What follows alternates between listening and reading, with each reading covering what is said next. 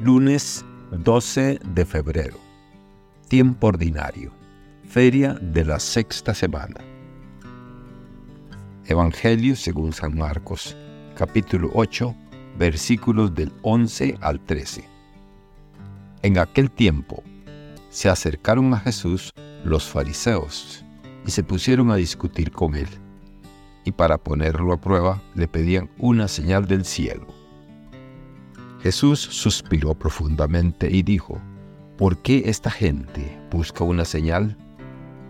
Les aseguro que a esta gente no se le dará ninguna señal. Entonces los dejó, se embarcó de nuevo y se fue a la otra orilla. Palabra del Señor. Gloria a ti, Señor Jesús. Reflexión.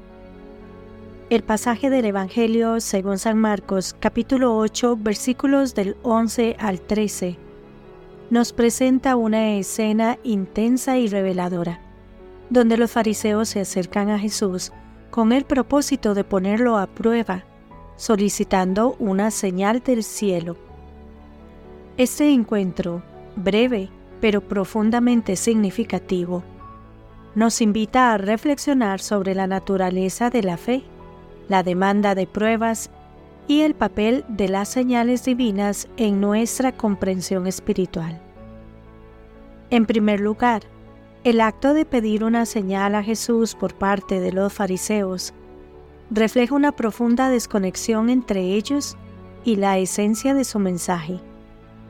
Los fariseos, representantes de una religiosidad estructurada y legalista, buscan en Jesús una confirmación espectacular de su poder y autoridad divina.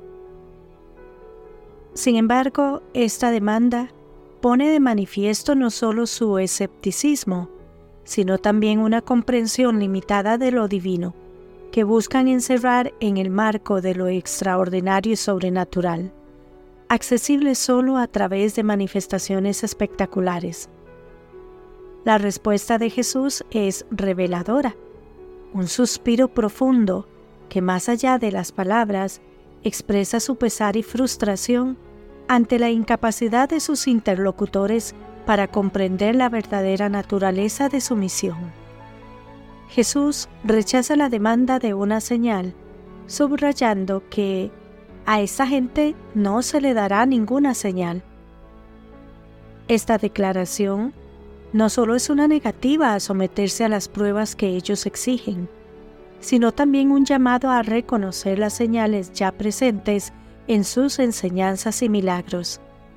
Señales que no buscan asombrar sino transformar corazones y mentes hacia una comprensión más profunda del amor, la compasión y la presencia del reino de Dios. Finalmente, el acto de apartarse y dirigirse a la otra orilla simboliza la decisión de Jesús de alejarse de la incomprensión y cerrazón para continuar su misión allí donde pueda haber una mayor apertura y disposición a recibir su mensaje.